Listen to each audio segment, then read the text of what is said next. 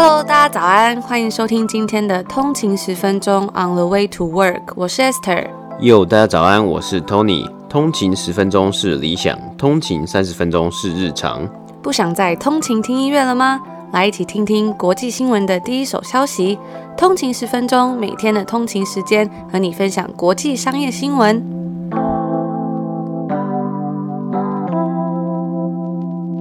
大家早安，欢迎回来通勤十分钟。今天是三月五号，星期五。大家早安。本期节目由 C 给赞助播出。Seagate 是一间来自美国的硬碟制造大厂，提供企业与个人资料解决方案，并持续开发先进储存技术，打造稳定又可靠的储存产品。那 Seagate 相当重视每一位用户所珍藏的资料，尤其是现在手机的影像科技越来越成熟，每天所产生的高画质照片和影片越来越多的时候，相信使用者啊对于大容量储存的需求也越来越大。而伴随而来的需求呢，更是更可靠的储存方式。因此，Seagate 提供了业界唯一最完整的售后服务。除了 Seagate 三年到府收送保固之外，更提供三年的资料救援服务，不用担心硬碟故障，又要花大笔的钱找回最重要的回忆。买就直接拥有三年全方位保固，让你安心储存。除此之外，Cage Tool 的备份软体也提供了多种不同的备份方式，还可同时在 Windows 与 Mac 的使用环境下运作。无论是哪一种作业系统，都不用担心相容性的问题。那本次我们体验了 c gate 的两个系列，One Touch SSD 采用织布覆盖，黑灰色系列非常有设计感，完全是我最喜欢的色系之一。而且重点是它超级小。而 Backup Plus 系列呢，是采用铝质法丝纹上盖与一体成型机身，五 TB 的容量可以让我安心创作、存放所有音档。那把先前录音的原档啊，都放在硬碟中好好保存。本次感谢 Seagate 提供通勤族九五折优惠，适用于含四 TB 以上外接硬碟以及外接 SSD 硬碟，可以使用 PC Home 以及 Momo 领取折价券。那详细的内容以及连结，我们也会放在本集 Show Note 底下，有兴趣的通勤族可以去看看哦。那这一次的优惠呢，也即将在三月七号，也就是礼拜天到期，千万要把握机会喽。那我们之前的 Seagate 抽奖呢，也会在今天抽出，我们会把结果放在我们的 Instagram 上面，也恭喜抽中的通勤族们。那如果没有抽中的话也没关系，也千万别忘了还有这个九五折可以使用哦。今天是北美时间的三月四号星期四，今天的道琼工业指数呢是下跌了三百四十五点，跌幅是一点一一个百分比，来到三万零九百二十四点。，S M P 五百标普五百指数呢是下跌了五十一点，跌幅是一点三四个百分比，来到三千七百六十八点。纳斯达克指数呢，也是下滑了两百七十四点，跌幅是二点一一个百分比，来到一万两千七百二十三点。那今天的三大指数啊，持续下跌。今天的重点呢，就是聚焦在美国联准会主席 Jerome Powell 参加《华尔街日报》这个就业高峰会 The job Summit。呃，在与会的时候啊，他被问到了最近不断攀升的殖利率。那对于这个情况呢，有什么样的表示？而 Jerome Powell 在其中啊，他有表示啊，他们仍然对于先前所定下的目标，包括就业状况啊，以及平均通膨率两 percent 还有一段距离。所以他还是一样重申了说会持续现有的联准会政策，直到就业市场情况好持续好转等等的。那今天是周四啊，其实美国上周单周首次申请失业救助补助人数呢，来到了。七十四万五千人，较前一周稍微上升了九千人。而联准会主席的讲话之后啊，美国十年期公债殖利率啊仍然上升至一点五四个百分比啊，那这个数字啊也是近一年来的最高了。而殖利率在一月的时候啊，最低甚至只有零点九一 percent 左右啊，过去一个月啊是持续的上升。那今天的股市啊也看到几乎都是下跌的状况啊，标普五百的十一个产业别中有九个产业。别都是下跌的，而许多科技股呢也是持续在下跌。微软、亚马逊、Shopify 和特斯拉等公司的股票今天都有下跌的状况。啊，虽然今天联准会主席表示不会改变现有的政策，但是逐渐上升的殖利率啊，可能代表投资人持续看好美国经济复苏。许多基金经理人也在观看啊，如果一点九兆纾困方案下来，会不会增加这个经济啊，然后增加通货膨胀率，让联准会会提前做升息的动作，但是，一样，这还是没有一个定案啊。各界其实也都还在观察之中。那以上呢，就是今天美股三大指数的播报。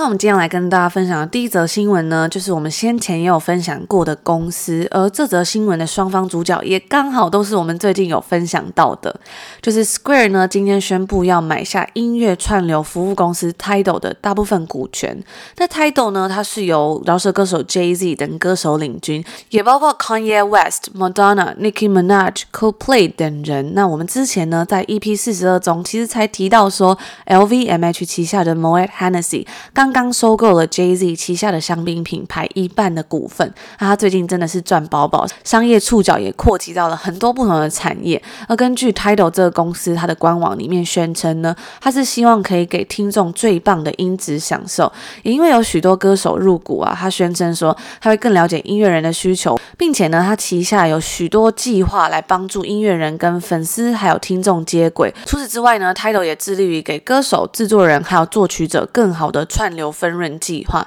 那它也是采取订阅制的，有单月九点九块美金以及单月十九点九块的订阅方案。在它的官网上啊，更有详细分析出说这些订阅费用是怎么计算出来的。那在这次的收购中呢，Square 将会以两亿九千七百万的现金还有股票的方式成为 Tidal 最大的股东，而包括 Jay-Z 啊，还有其他艺人股东，还会存有部分公司的股份。那 Tidal 将会在 Square 旗下独立运作，而 Jay-Z 更会加入 Square 的董事会。那 Square 的共同创办人兼 CEO Jack Dorsey 在一份声明中就表示说，新的想法总会在交流中出现，而我们呢也相信，在音乐还有经济 economy 之间会有特殊的火花。那根据 Bloomberg 的报道啊，Jack Dorsey 跟 Jay-Z 其实也是朋友，他们早在之前呢就曾经会面讨论过可行的方案。那我们在网络上啊，其实也看到蛮多的照片，就是他他们一起出游啊，或者一起吃饭的那种照片。那根据 Bloomberg 的报道呢，Square 目前还没有确切表明说要如何帮助 Tidal 建立下一步的策略。但根据 Square 表示啊，音乐产业与 Square 目前的市场其实有许多重叠之处，包括付款还有商务的部分。那上述提到的重叠之处呢，可能是 Square 以付款还有线上支付等等的生态系，可以来帮助音乐家贩卖自己的周边商品还有音乐。那说到这个 Jay-Z 啊，他其实是在二零一五年以五千六百万美金收购 Tidal。那在当时呢，这也是第一个由艺人所经营的音乐串流服务。毕竟近年来有许多音乐家都表示说，像 Spotify 这样的串流服务每年都赚进了大把的收入，但还是没有一个比较好的分润机制等等的衍生出来的问题。不过虽然 Tidal 呢，他表示以音乐人出发，而且更寄出在平台上独家先公布 Jay-Z、Beyonce and Rihanna 的新歌。但是它在市占率上面其实还是没有办法跟 Spotify、Apple、Amazon 还有 YouTube 等等相比，甚至还有挪威的媒体更指称说，Tidal 数次说谎造假串流数据以及订阅用户数。但是 Tidal 它在二零一九年是有否认这些指控的。那根据 Square 的 CEO Jack Dorsey 的想法呢，在市占率上面抢下一席之地，似乎不是该公司目前的当务之急，因为在 Square 旗下的两大产品包括 P2P Peer-to-Peer 的 Cash App 还有以小企业付款为主的卖家生态系，收购 Title 可以让 Square 去探索第三个收入来源的可能性，或是运用旗下主要两大生态系，再去开发更多有趣的商业模式。不只单纯就是音乐，更是艺人歌手所带给他们粉丝的一个体验。尤其是在现在这种没有办法开演唱会的情况下，到底还有什么事情是能够扩展新的商业模式？或许啊，这个东西就是 Square 跟 Title 都要去想办法解决。并且尝试的事情。那以上呢，就是我们今天为大家带来的第一则新闻。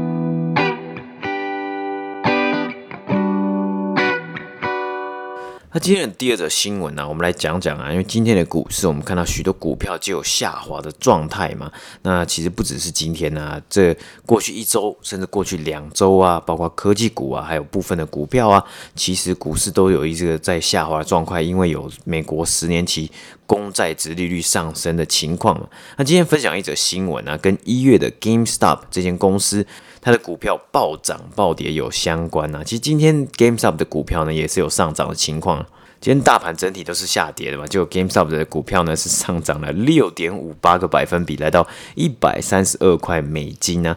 那这次呢，我们今天这个目光啊，是焦点是聚焦在 Rocket Company 这间公司身上。其实 Rocket Company 这间公司呢，应该也蛮耳熟的，我们在之前的集数之中也有介绍过。那他在上周公布了最新一季的财报，表现是非常不错啊。可是其实上周好像它的股价也没有到太多的波动。不过进到本周呢，它的股价在本周二北美时间周二啊，没理由的、没来由的暴涨了超过七十个百分比。那这间线上房贷公司的股票啊，也吸引了很多避险基金的目光啊。其实，在这个周二的暴涨之前，就吸引到这些避险基金了。所以他们呢，他们是想想要干嘛？他们就是想要来做空这间公司。这个 scenario，这个相似的剧本呢、啊，其实就。很像一月 GameStop 以及其他股票、其他公司股票一样嘛。那这样的剧本呢，当然也吸引到了很多 Reddit 的交易者。Rocket Company 呢，在本周一开始的时候啊，它的交易价格是二十一块美金。周二的时候呢，它股价最高上涨至将近四十二块美金啊，也就是从二十一块到四十二块，几乎已经是上涨百分之一百了。而今天的收盘股价呢，则是就回到了二十六块美金啊，所以它一下上去，然后又一下下降。很多分析师也提到啊，要非常注意这样的投机行为啊，因为真的很容易被割嘛。那包括我们去年啊，其实也有稍微提到过，Hertz Rent a Car 这间这个租车公司，它在刚宣布破产的时候啊。股价最高甚至涨到五块美金呢，那很多人可能看到哇，他那个从破产之后股价又开始飙涨了，那就想要进来参一咖嘛。那当时的股价上涨啊，也跟我们之前有提到过，像是 AMC Entertainment 嘛，它在这个 GameStop 这波这个交易啊，或是 Ready 这波热潮之中啊，也是趁着它的股价上涨，赶快发行新的股份来筹措一些资金呢、啊。那 Hertz 呢，也是做同样的事情呢，他还破产了，只是他当时股票一。上涨了，股价一涨，他就趁机发行了股份来筹措一些资金。不过当时其实 Hertz 就有表示啊，这些股票啊，最终你可能会卖了一文不值啊，投资人买了一文不值。没错，最近呢，Hertz 也准备要走完他们的破产程序啊。最大的赢家呢，不是这些股票的投资人。而是许多 Hertz 的债权人可以达到一百 percent，可以拿回一百 percent，就是百分之百的还款呢、那那些 investor 呢，那些 equity investor 呢，股票投资人呢，基本上是。一分钱呢，一毛钱都拿不回来了。那我们故事回到 Rocket Company 身上啊，其实根据 CNBC 的报道啊，有人注意到 Rocket Company 在周二的时候啊，因为 Reddit 上面开始有人发文讨论到这间公司，并且一样又是鼓吹啊，可能我买进了多少多少股啊，然后后面再加一个 YOLO，然后该公司的股票呢就开始上涨了，也稍微看见呢、啊，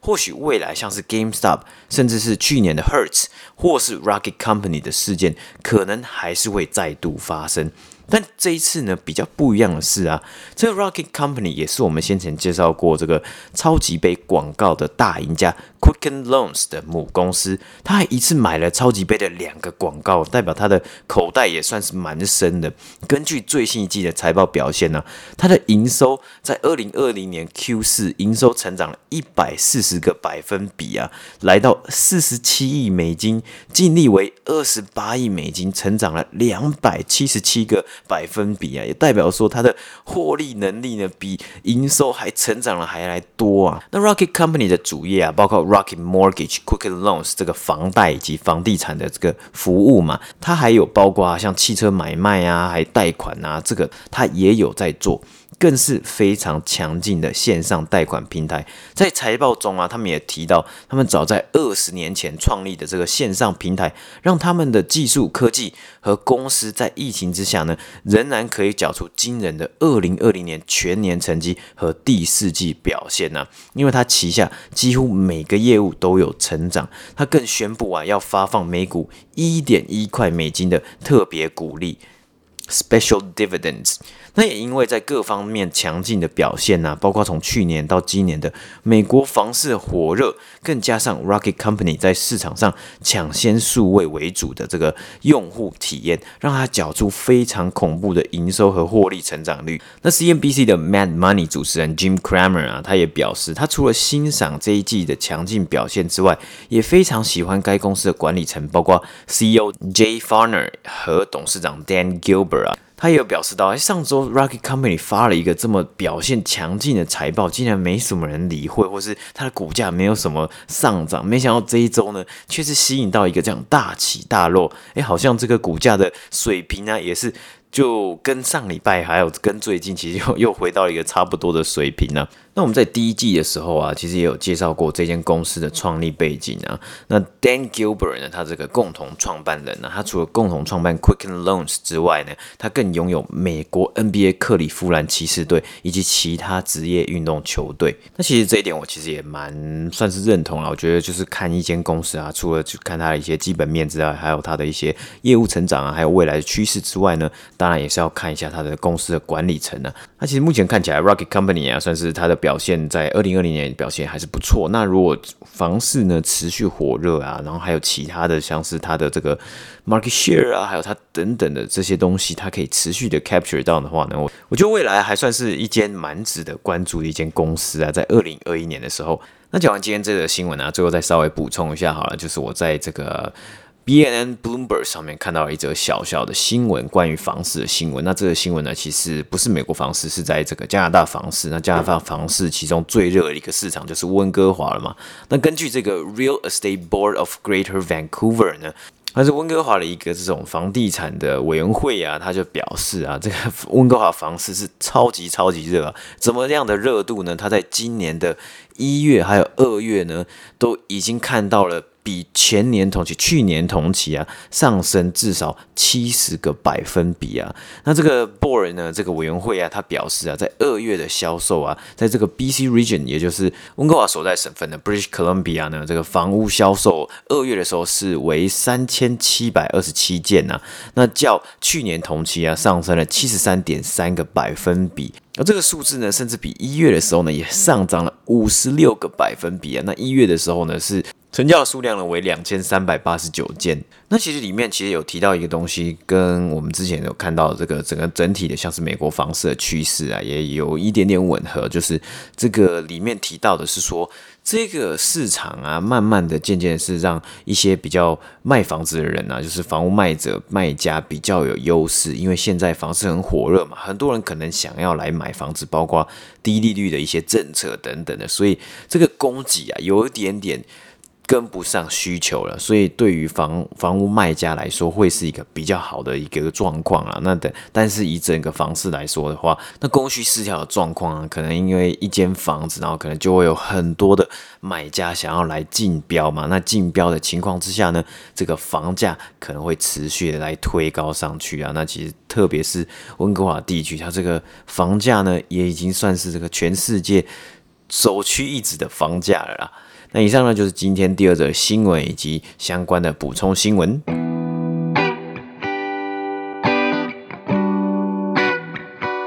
那以上呢，就是我们今天要跟大家分享的新闻。我发现这个礼拜啊，我们讲的集数好像都比较长，所以 这一集呢，就是稍微礼拜五嘛，比较轻松一点。因为前几集真的是这礼拜真的发生蛮多事情的，真的有好多东西都想跟大家分享。嗯，没错，其实这礼拜真的是蛮多。这几个礼拜，我觉得除了包括像我们一直在报的些 earning earning season 啊，那其实这礼拜也有好多不同的新闻，包括殖利率上升啊，联准会主席的发表的就是言论啊等等的。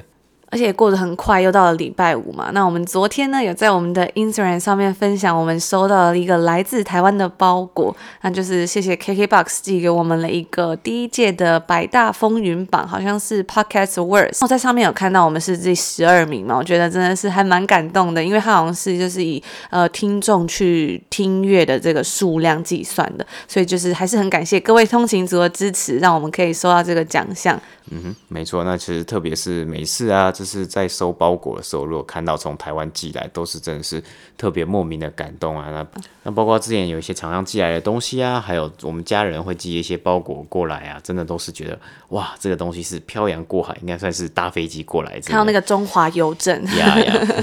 就会有一种哇，一定是台湾来的那种感觉。上面还有一些 EMS 嘛，嗯呀，对啊，就会有一个那个 EMS 的那个题，就是写的那个单子啊。那我收到很多就是通勤族的恭喜，也觉得非常的温暖，就是谢谢大家。那我看到有位通勤族就说啊，听我虽然我们的节目不是心灵心灵节目，但是每次听完呢，都会有一种平静的感觉。我就觉得说还蛮开心的，没想到大家听我们节目会有这样的感觉，因为其实我觉得我们一直都还蛮追求这种算是心灵上的平静吧。因为我觉得我们一直都还蛮追求这种心灵上的平静，就是觉得现在外面很多纷纷扰扰的事情，到底要怎么样去筛选，或者是去找到一些比较对自己来说比较重要的事情，真的是一件还蛮还蛮重要的事情啦。嗯、好像有点绕口哈。那我觉得其实就是。呃，有一部分对我自己来说，我认为啊，就是从去年到现在，就基本上很大一部分时间待在家里啊，真的是让我有多一些时间去从事了，重新的审视一下自己的 priority，就自己的就是一些必要优先想要做的事情啊。那有时候会觉得有一些事情可能会让自己太 panic attack，自己会 会太可能真的会太恐慌啊，会太焦虑啊，所以就尽量想要让自己可以平静一点，然后可以做。真的去做一些我想要做的事情，当然，因为我相信应该每个人想要做的事情都很多嘛，但有时候你都把它 jam 在一起，都把它放在一起的时候啊，会觉得很焦虑，因为你会觉得说，啊，这个事情你可能还没做完，你又想要做另外一件事情呢。但其实重要应该是要 focus 在当下，嗯、但其实这真的还蛮难的。是的，特别是就是活在当下，或甚至就是说，哎，每一件事情就是当下就专注的做那件事情，然后好好的把它做完，然后再 move on 到下一件事情啊，然后一步一步的来做。就跟我们之前分享的还蛮多这种 minimalist 的他们的理念，就是说你要把很多杂七杂八的事情剔除掉，那剩下的空间呢，你才可以把你觉得重要的事情放进来。所以像我最近跟大家分享一个，就是我最近就把我手机上的 Facebook 删掉了。就是如果我要看的话，可能就是去用电脑看或什么的。那我就发现说，诶，其实删掉了之后好像。对生活来说也没什么差别，就是我觉得还蛮蛮不一样的，因为我以为说删掉了应该会觉得很不习惯啊或什么的，但后来发现其实真的。真的还蛮不会的，那多出来时间就可以去那边做菜啊，打扫家里，或是多看一点书什么，我就觉得好像增加了一点点的心灵平静吧。因为有时候这些社群媒体它就是上面有很多东西嘛，那其实也不是我自主想要看的，可它就一直 pop up，我觉得有时候会觉得很烦。但就是自己主动去挑选过的资讯，有时候看起来真的会比较舒服一点，或者是说看起来会比较不会觉得说怎么那么乱啊，东西好多，让好多就是声音好嘈杂这样子。嗯，对，我觉得特别就是说。我们最近一直在跟大家分享，就是一些书嘛。其实我觉得看书是一件很棒的事情啊。那特别就是说，在一些很纷乱啊，或是呃生活过得太乱的情况之下，哎，好好的找一个时间，然后去 absorb 去吸收这书里面讲的东西。不管是小说，像我们之前讲到，哎，其实那个莫斯科绅士啊，就 Esther 看完之后啊，我也是花了大概一个礼拜，我就把它看完了。有时候真的觉得看中文的小说非常快，非常之快，非常之快。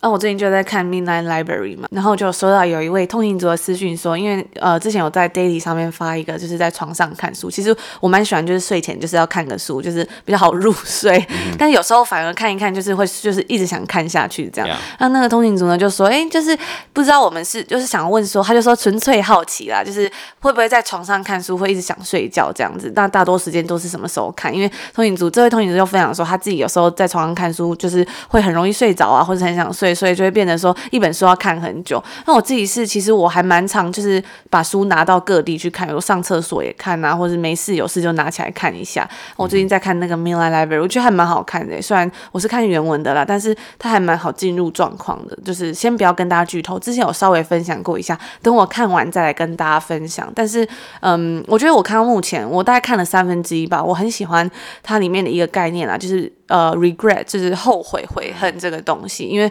很多时候。我们在做很多决定的当下，都会觉得说，如果有另外一个 alternatives，有另外一个生命，或是有另外一个选择的话，会不会我会过得快乐一点？但其实很多时候啊，很重要的是说，你要怎么去看待这个结果，以及你要怎么面对它，才是最重要的。可能你遇到那个状况，你也不会很开心，或是什么的。那珍惜当下，然后知足，其实好好的面对人生，可能是这本书想要跟我们讲的一件事情吧。我是还没有看完啊，之后再跟大家分享。嗯，对，那。我在这里我也分享一下我最近在看什么样的书好了。我最近在看的一本书呢是《Barbarians at the Gate》，那它中文翻译呢是《门口的野蛮人》。它这本书其实就是在讲说，在一九八零年代的时候啊，一些企业并购而且是恶意收购的这些案例啊，其中他就提到了这个呃 Nabisco。这间公司算是一个非常大的零售产品的公司啊，旗下呢之前呢有很多很多像饼干啊、饮料啊、酒类啊等等的品牌啊，那他们其实在零售产业就比较 CPG 产业啊，其实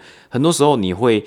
想要 accumulate，想要累积你的这个旗下的品牌清单，那你品牌就会很多嘛。那通常有的时候呢，这些公司也会因为这些品牌对于公司的性质，然后去出清掉他们旗下的东西。那这样子呢，就会造成了很多这样子企业的并购啊、企业的收购啊，或者你可能诶，今天你可能想要收购这公司的某一部分呢，那你要去谈嘛。那这本书呢，其实讲了蛮多这个关于 leverage buyout LBO，也就是呃比较像是恶意收购的事情啊。我觉得其实还蛮特别，就特别是对于一些想要学习 corporate finance，就是一些比较像是公司上面的这些财务金融的部分呢，是很可以去看看这本书。然后我也是看英文版的，那我也是希望呢，我之后看完的时候可以把我完整的心得分享给大家。那这就是我们今天简短的一些最近的状况的一些小分享，还有一些最近在看的书的一个跟大家的小闲聊啦。那大家如果最近有看了什么好书啊，或是有什么最近在做的事情，也欢迎都跟我们分享哦。那就祝大家有一个美好的一天，然后又到了周末，祝大家周末愉快。那我们就是下礼拜见，下礼拜见，拜拜。拜拜。